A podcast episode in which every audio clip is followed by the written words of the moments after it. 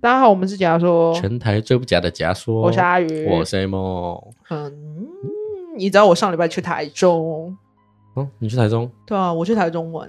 刚好我那时候也跑去台南，对呀、啊，更正南投。就是我去台中，你去台南这样子。南投哦，你我去台中，你去南投。对，我那时候也一直误会台南跟南投是同一个地方啊。台南听众不要哭。Amo 无知，他现在知道了。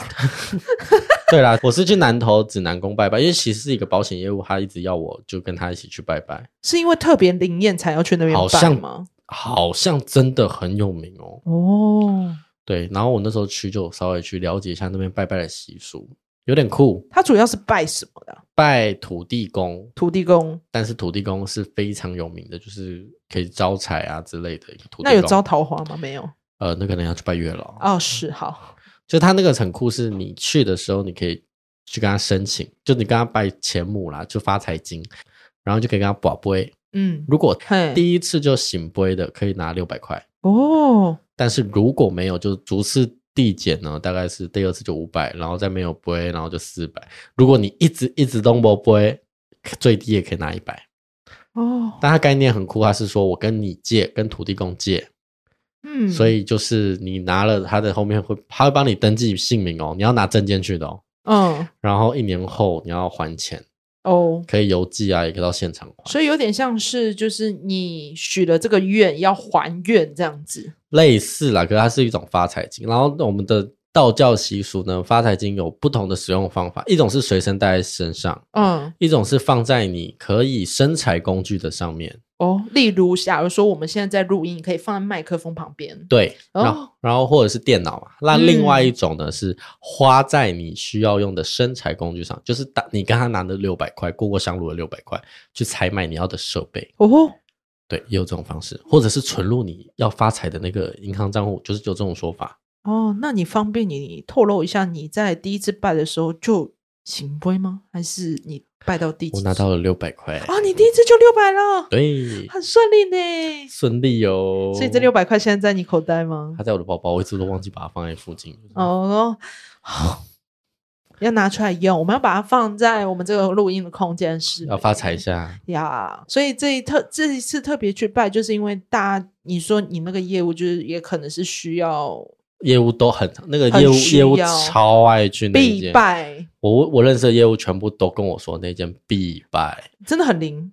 他们就说很灵啊，因为我不是业务类的，所以我就不知道那个业绩有没有影响这样子。对啊，所以我觉得你这一次试试看，你可以看我们家说有没有那个业绩出来之类的啊。也不能这样讲，我是想说顺便一下啦。啊，如果要的话，哦、来啦，我我要啦。今天案件呢，我们要回到民国九十四年的十二月。那这起事件是发生在花莲县吉安乡通往秀林乡水源村的水源大桥下。那这个区块其实人烟偏少，加上这个地方比较淳朴，却发生了裸尸命案，而且不止一具哦，是一次出现了两具。那这起命案是怎么发生的呢？为大家带来这起双猪裸尸命案。那这起事件就发生在二零零五年的十二月十一号，有一名民众呢，他正经过水源桥。那这个民众他其实只是想要到河床边去小便一下，往旁边看呢，就发现有疑似人体。一近看，发现呢，它是一具女裸尸。警方到现场后，他就拉起封锁线。结果在这具女裸尸距离一百公尺处的河床，又发现了另一具女裸尸。那这个尸体特征呢，在当时尸体就是全身赤裸嘛，因为找不到任何证件，警察呢只能透过公布死者的特征来指认身份。尸体全身衣物被脱光，只剩下内裤，颈部呢有勒痕，加上身体和头部有多处外伤，脚上也有明显的伤痕。第一具女尸呢是有戴着心形项链，然后手上是有黑色手环跟戒指。然后也有穿着红白橘相间的条纹袜子，而第二具女裸尸呢，是只有穿着虎头图案的四角黑色内裤，身材微胖，但是她的人中有痣，她头部呢有疑似石头碰撞的伤口。那两具女裸尸的死状呢是一样的。当时路过的民众，因为就是这个淳朴的地方嘛，发生了这么震撼两具女裸尸，所以有一堆民众来围观。当时其中一个民众就说：“哎，这两个人看起来很像是原住民。”哎，透过调查，附近的花莲居民呢是没有人认识他们，加上村里呢是没有失踪人口。验尸之后呢，并没有任何性侵的痕迹。法医一开始有透过呢，就是他这个尸体所穿的虎头内裤以及身材壮硕，判断说这两名女子有可能是特殊行业的人。然后评估年纪呢，大约是二十到二十五岁的泰雅族女性。还说第二具尸体研判有可能生过小孩。所以警察呢，就是有透过法医的这个验证嘛，就往花莲地区的卡拉 OK 或者是特殊场所去调查，就希望能找到这两具女尸的身份。实际上呢，去调查之后，自从这些特殊行业查了一遍，并没有找到这两名女子的身份。在毫无头绪的时候呢，第二天晚上，有一名在吉安派出所的警察就说。他曾经有抓过交通违规，有认出说，哎，这其中有一个女孩子是他当初在取缔所抓到的人。结果调查比对之后，这两具女裸尸的身份不是什么特殊行业的人，是两个国中中辍生，差超多。就因为当时的那个法医，就只凭着内裤跟身材壮硕。那这两个人，一个是十三岁的李姓国一少女，以及十五岁的国三毕业的陈姓少女。那他们两个人是很好的学姐学妹，他们平常会一起去网咖、翘家、翘课。反正他们两个就是一起的好姐妹，然后是国中中辍生。然后警方就到这两名国中女生的学校去调查，老师就说他们常常会跑网咖，交友关系复杂。国珍老师也有表示说，看到他的交换日记里面也得知，他其实常常有跟一些网友出去玩。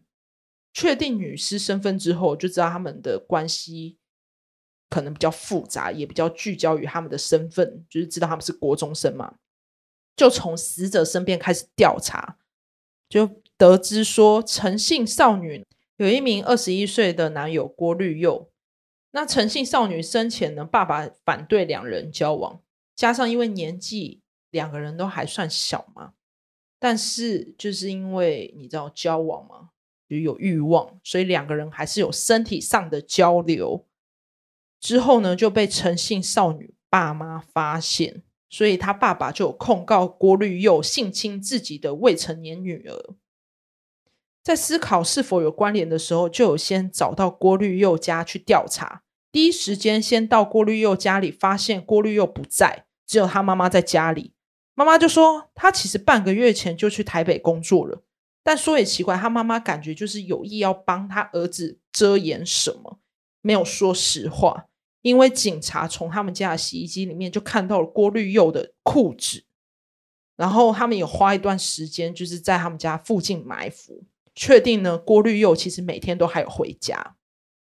警方拿到郭绿佑的裤子呢，发现里面有三张发票，消费的时间是命案发生当天十一号凌晨五点半。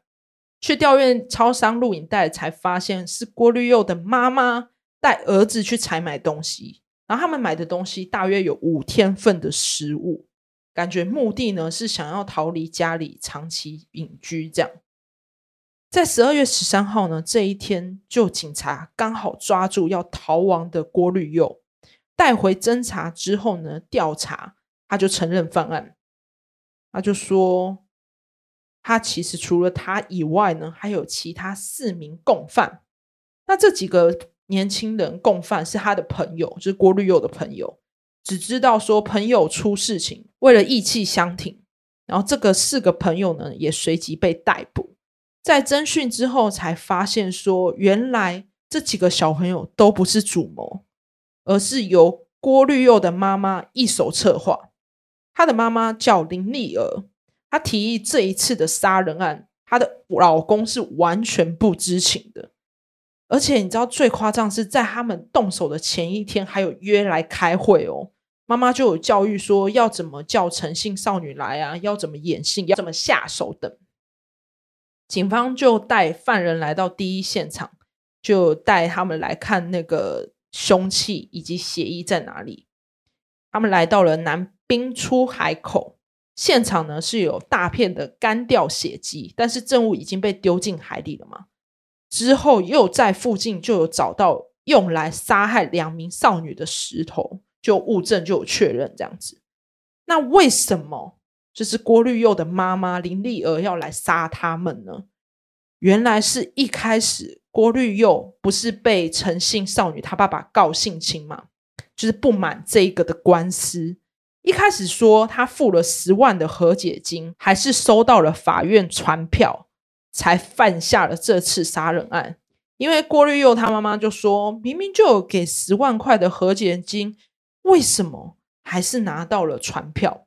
但是这个案子是没有办法单纯靠民事和解的，因为这个案件算是公诉罪，就是非告诉乃论的，就是等于说检察官只要得知说，就是有这个少女是被性侵，所以没办法只靠民事解决。所以郭绿佑他妈妈不知道，还以为是他们对方不愿意和解，才策划这次杀人案。然后陈姓少女她爸爸就有讲说，那是林丽娥自己说要用十万块娶她女儿。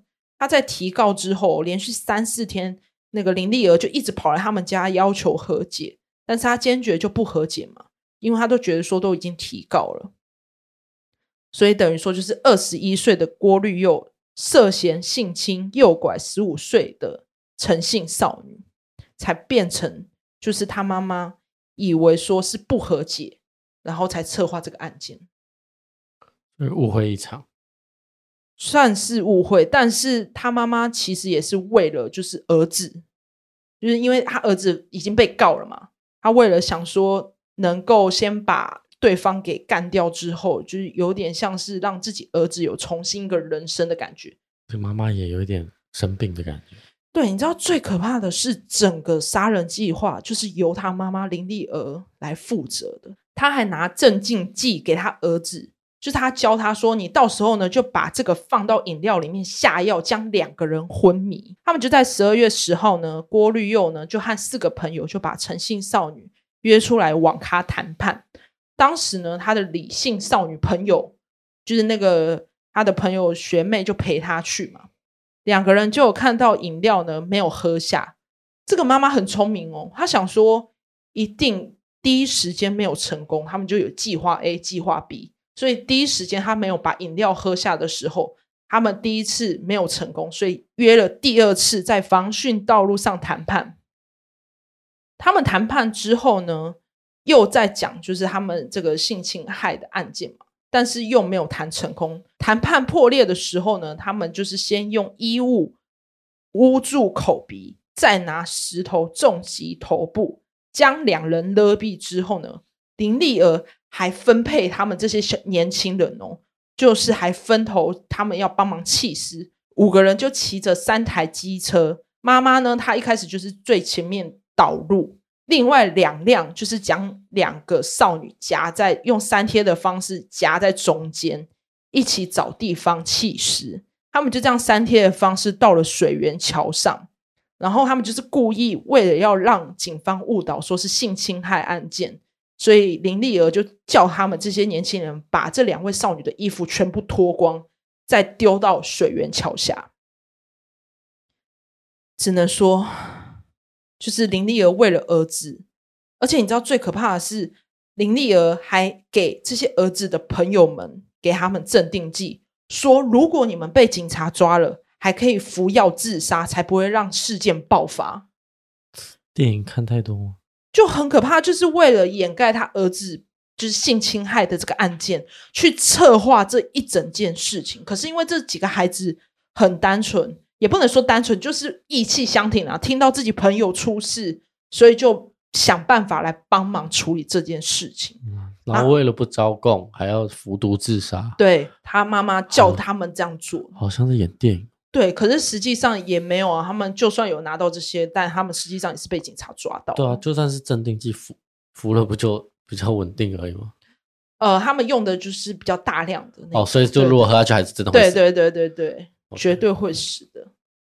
那这起案件最后呢，花莲地检署起公诉，除六名嫌犯呢，就是他的妈妈郭绿佑以及郭绿佑的四个朋友，判处六人无期徒刑，褫夺公权终身。就觉得说，这种妈妈疼儿子的方式，就是非常的泯灭人心啊。我觉得过头了，因为他就是看他儿子被告，但。就像我跟你讲，他前面就是误会说，说觉得他明明就缴了十万块钱，为什么还是有收到传票？但是因为他是公诉罪，不可能只靠民事解决，他就觉得自己有点被骗。对对对对对，哦，所以才策划这一次杀人案，真的是策划哎，对，很有。规划的杀人，而且你知道他妈妈就是做了这件事情之后，他有带他去买超商的食物。一开始是想说，就是杀完这些少女之后，他带他儿子去山上隐居，是躲一阵子这样子。但来不及是？对，来不及啊，因为被发现了，他儿子就是有回家，所以最后又被抓到这样子。可是我真的觉得，就是疼孩子不要疼成这样，就是犯错就犯错，就让他去承担这些过错。我觉得同意。那这起命案呢，就分享到这里。那记得订阅我们解压说的 IG VIP 点 TALK。哎，记得去我们各大平台帮我们评分，不管你是 Apple Podcast、Miss Box 还是各种 Spotify、Google Podcast，都可以去评分留言，或者是帮我们分享给你的朋友，喜欢听社会案件的朋友。对，就是可以帮助我们，让更多人知道我们解压说。